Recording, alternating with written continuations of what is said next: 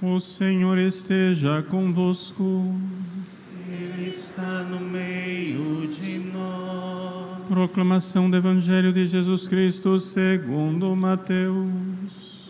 Glória a vós, Senhor.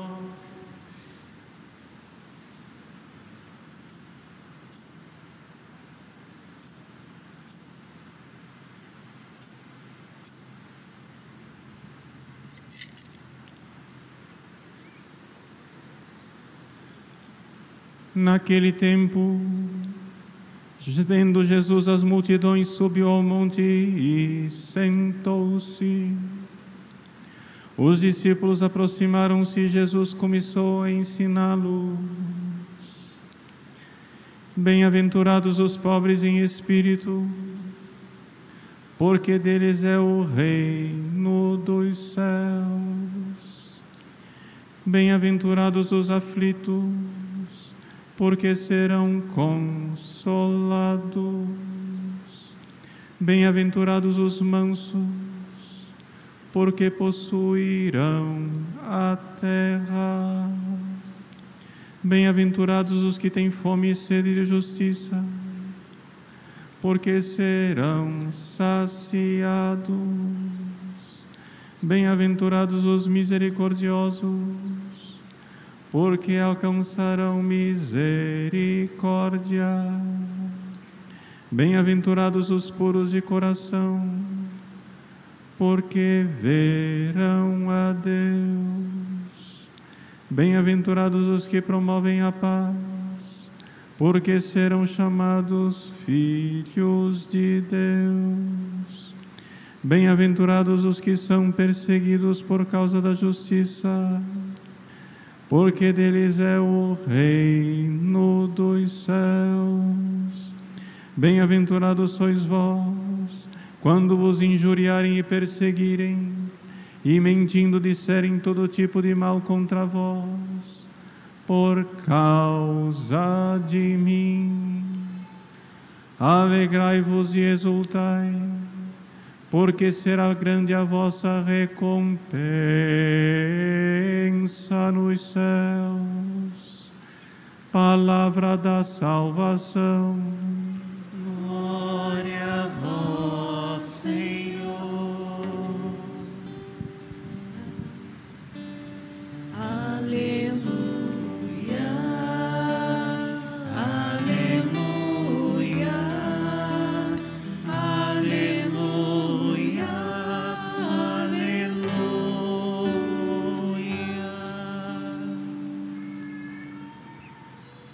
Meus queridos irmãos e irmãs, hoje celebramos com grande alegria a solenidade de todos os santos.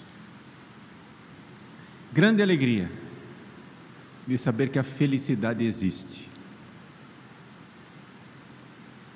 Parece tolo, até mesmo parece óbvio dizer isso, mas é porque nós não paramos para pensar.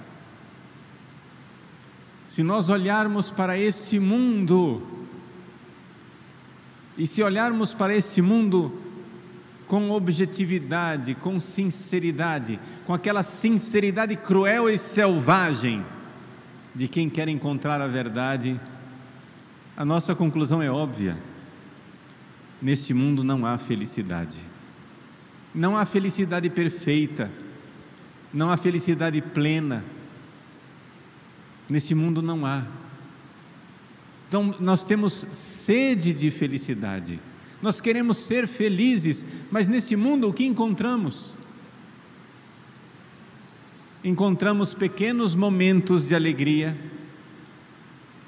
de uma alegria efêmera, de uma alegria que de manhã brota e de tarde fenece, uma alegria que murcha, uma alegria que passa, uma alegria transitória, uma alegria caduca, uma alegria que se apaga com as luzes do sábado à noite.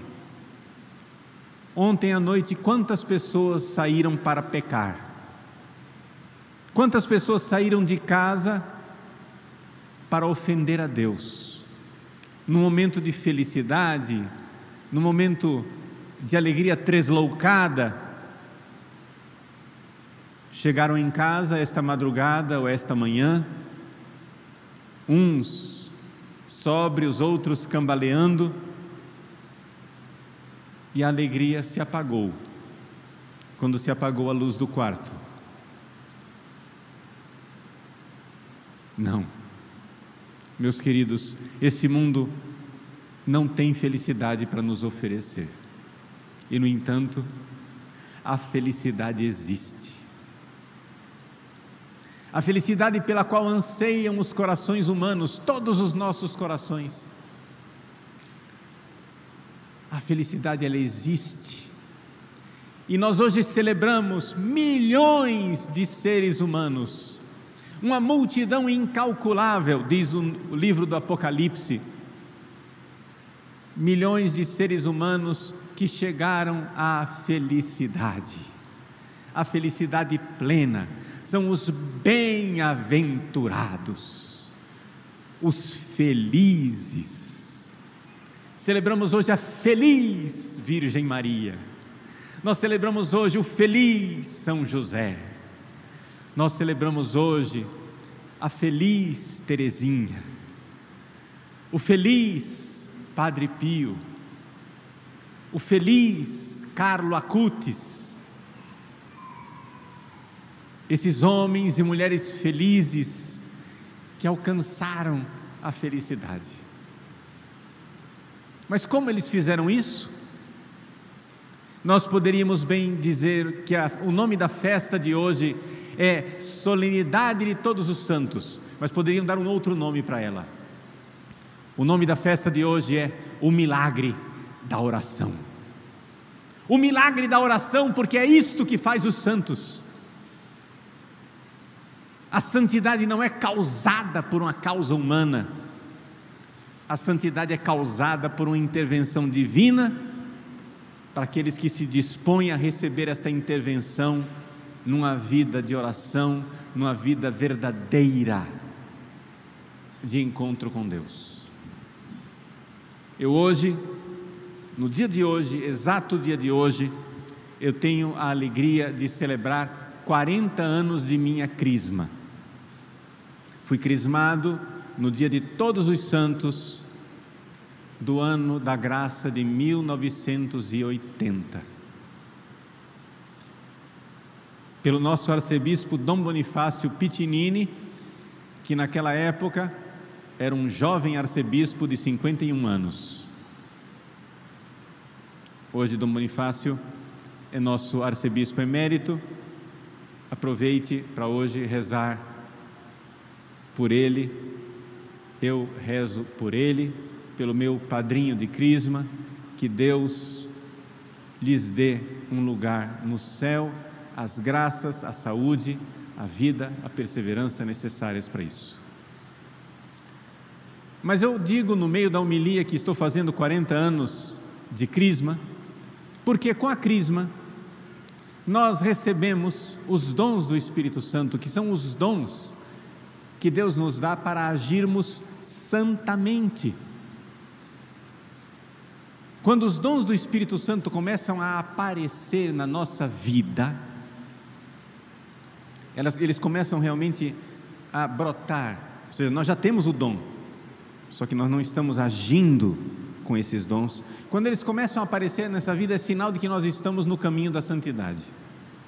Estamos verdadeiramente nos aperfeiçoando na santidade, porque quem age a partir dos dons do Espírito Santo age santamente, age divinamente. E eu estou dizendo isso para uma razão pastoral muito objetiva. Nós somos batizados, somos crismados, temos o dom do Espírito Santo, porque é que, por que cargas d'água nós não nos comportamos divinamente? Porque é que nós, as pessoas que estão ao nosso redor, não veem estes dons do Espírito Santo brotarem num comportamento divino e santo? Por que é que nós, eu com 40 anos de crisma, por que é que nós, miseravelmente, não somos os santos que Deus gostaria que nós fôssemos? E a razão é muito simples. Meus queridos, os santos, os santos rezaram muito, os santos rezaram bem, os santos rezaram sempre. E se nós não somos santos, é porque não rezamos muito, é porque não rezamos bem e é porque não rezamos sempre. Nós precisamos hoje, para alcançar essa felicidade, essa alegria no céu, tomar o firme determinado propósito de rezar e rezar muito, de ter uma vida com Deus. Ele é o nosso melhor amigo. Como é possível que nós prefiramos gastar horas e horas a fio na frente de um monitor de televisão, de computador, de celular, assistindo vídeos, filmes, horas e horas, como se aqueles personagens dos filmes fossem nossos amigos, deixando de lado o único e verdadeiro amigo. Como é possível? O meu telefone celular, ele tem uma função onde você lá pede para ele mostrar o tempo que você gastou naquele dia nas redes sociais. Eu devo dizer, com a graça de Deus, que gasto pouco tempo. Mas, mesmo assim, quando eu clico ali para ver o tempo que eu gastei nas redes sociais, conferindo notícias, vendo recados, eu olho para aquele tempo e comparo com o meu tempo de oração. E eu digo: meu Deus, como é possível alguém dizer que não tem tempo para rezar? Como é possível dizer eu não tive tempo?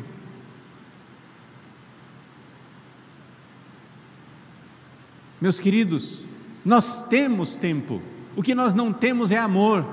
Nós temos tempo, o que nós não temos é a decisão, a determinada determinação de preferir Deus.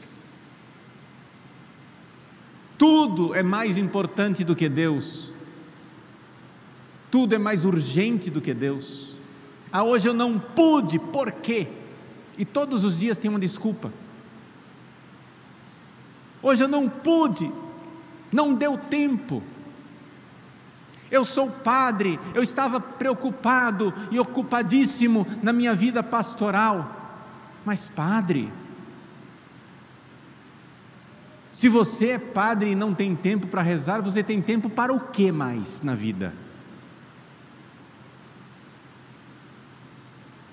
Quando nosso Senhor Jesus Cristo escolheu os seus apóstolos, ele disse que escolheu os doze para que estivessem com ele e para enviá-los em missão.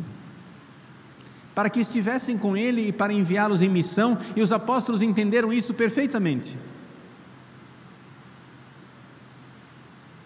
Quando Jesus subiu aos céus e enviou o Espírito Santo, os apóstolos logo viram que eles estavam gastando tempo demais servindo às mesas das viúvas e dos órfãos, e então eles disseram: Escolhamos sete homens que sejam diáconos para servir às mesas, e nós, apóstolos, nos dedicaremos mais à oração e à pregação da palavra, para que estivessem com Ele na oração e para enviá-los em missão na pregação da palavra. Isto que eu digo para os padres e digo para os seminaristas, eu digo também para você, meu irmão leigo, minha irmã leiga. Se você não tem vida de oração, você não tem nada. Você não tem vida. Porque isso que você vive não é vida, isso é morte disfarçada de vida. É morte que se agita. Se você não tem vida de oração, vida íntima, vida com Deus, você não tem vida. Você está simplesmente disfarçando a morte. porque tudo o que você está cultivando lhe será tirado, tudo, absolutamente tudo será tirado, só o único necessário não lhe será tirado. Essa frase você já reconheceu, vem da exortação de nosso Senhor Jesus Cristo a Santa Marta. E Santa Marta se tornou santa exatamente porque ouviu essa exortação de Jesus. Marta, Marta, tu te inquietas e te agitas com muitas coisas. Nas panelas da cozinha, no WhatsApp, no Facebook, no Instagram, no Netflix, no YouTube. Tu te inquietas e te agitas com muitas coisas. Carregado, levado, assolado para todos os lados como um cachorro levado pela coleira, por uma multidão de paixões, de pensamentos de perda de tempo, suma perda de tempo. A vida está passando e você na frente de uma tela, de um monitor. Que custo isso será para a eternidade? O que é que isso significa de perda de glória no céu, se você chegar a se salvar? Porque muitos não se salvam e não se salvam porque não rezaram e não se salvam porque preferiram as panelas da cozinha. Marta, Marta, Maria escolheu a melhor parte, aquela que não lhe será tirada. Meu querido, minha querida, tudo aquilo que agita você o dia inteiro lhe será tirado. E só não lhe será tirado se você viver tudo isso em Deus, em Cristo Jesus, numa vida de oração. Você é casado, sua mulher lhe será tirada.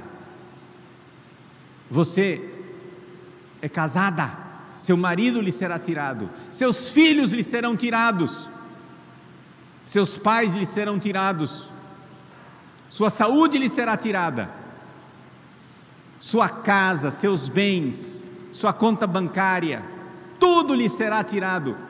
A única coisa que não lhe será tirada é a amizade que você teve nesta vida com nosso Senhor Jesus Cristo e o tempo que você dedicou à oração. E, no entanto, nós estamos ocupados demais para rezar. Não, meus queridos, nós não seremos santos e não seremos santos nunca se não rezarmos, porque a santidade é uma ação divina. O ferro frio, ele não se esquenta por própria, seu próprio poder. O ferro não tem energia para se esquentar, mas o ferro lançado ao fogo, ele se torna fogo. Ele primeiro se purifica da ferrugem. A oração, nos primeiros estágios da nossa vida de oração, ela vai nos purificando. Sim, essa é a primeira coisa. Por quê? Porque se você reza e a sua vida não está mudando, existe alguma coisa sumamente errada com a sua oração.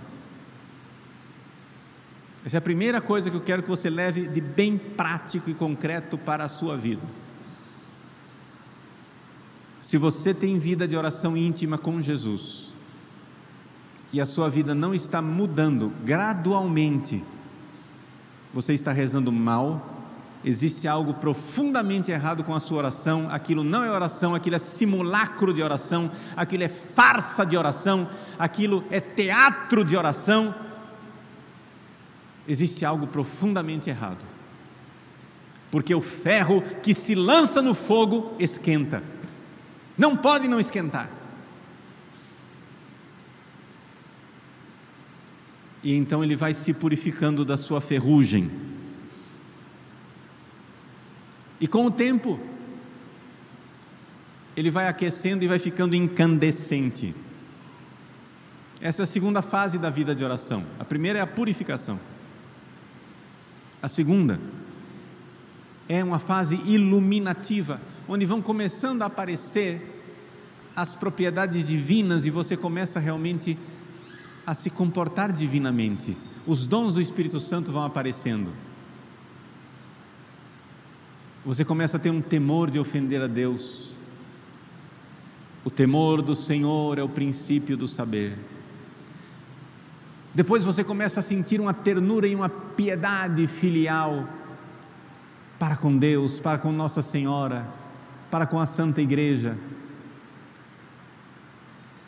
Isso é prodigioso, é uma piedade prodigiosa, um amor prodigioso, de ternura.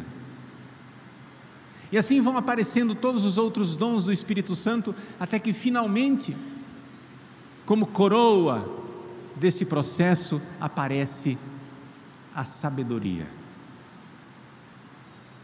O maior de todos os dons do Espírito Santo. A sabedoria é uma mistura de conhecimento e de amor. É quando a pessoa conhece e ama. Ama a cruz de Cristo e conhece os segredos do coração de Jesus. Num amor estremecido, uma sabedoria, saborear o amor de Deus em qualquer circunstância da vida. E então, o ferro começa a derreter, começa a se fundir, a se confundir com o fogo. O ferro torna-se líquido, começa a lançar labaredas como fogo, e essa é a terceira fase da vida de oração, a vida unitiva, em que o ferro está tão unido ao fogo que é um verdadeiro matrimônio espiritual. Assim, este é o itinerário dos santos. Os santos foram santos porque passaram por esse processo, por esta vida de oração, por essa vida de transformação. Celebramos hoje a felicidade. Existe uma felicidade esperando por nós no céu. E a felicidade é daqueles que nessa vida rezarem os santos foram santos porque rezaram. Os pobres condenados do inferno se perderam porque não rezaram. Tenha uma vida espiritual, uma vida de intimidade, uma vida de amor com Cristo. Viva a sua vida, ame tudo o que você precisa amar, por Cristo, com Cristo e em Cristo. Vamos nos determinar, meus queridos. Vamos dizer hoje, como Santo Expedito, odie, hoje, hoje, hoje eu vou ter vida de oração, hoje é o primeiro dia do resto da minha vida, sim, uma intimidade com Cristo, um amor com Cristo. Comece engatinhando, comece devagar, comece em orações vocais, comece em oração filial, escreva cartas para Jesus, Vá falando com Ele, mas tenha tempo para Ele. Este é o maior investimento que você pode fazer na sua vida, porque somente isso não lhe será tirado, todo o resto, tudo mais, vai ser tirado. Meus queridos, existe um céu maravilhoso esperando por nós. E esse céu é dos violentos. Sim, o reino dos céus sofre violência e são os violentos que conquistam o reino dos céus. Porque só existe um tipo de gente que reza, é quem faz violência no seu dia para encontrar tempo para rezar. Se você não fizer violência no seu dia, você não reza. Você pode sair de férias, ficar de papo para o ar 24 horas, vai chegar o final do dia e você vai dizer: Não tive tempo de rezar. Não pense que você não reza porque você trabalha muito. Você não reza porque você não quer. Só existe um tipo de gente que reza: aquele que faz violência no seu dia. Então vamos lá. Arrebatemos o reino dos céus conquistemos a santidade com a vida de oração, determinada determinação, que caia o mundo, que o inferno gema, que venham todas as legiões infernais contra você, mas não deixe a oração. Outro dia eu dizia para um padre, um sacerdote, que é meu dirigido espiritual, eu disse para ele: Padre, deixe o sacerdócio, mas não deixe a oração. Deixe o sacerdócio, mas não deixe a oração. É evidente que se ele não deixar a oração, não vai deixar o sacerdócio. Mas por hipérbole, para exagerar, para entender a importância da oração, Deixe tudo, mas não deixe a oração. É o único, o único necessário.